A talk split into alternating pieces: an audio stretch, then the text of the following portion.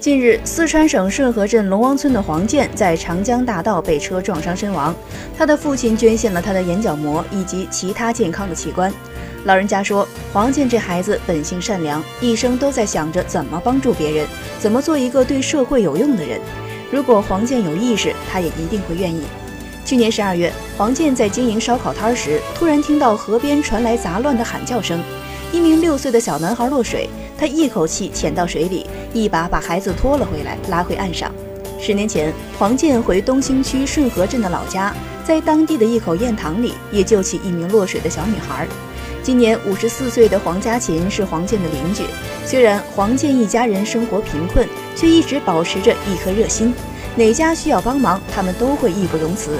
只要是出一份力的事儿，他们就不会拒绝。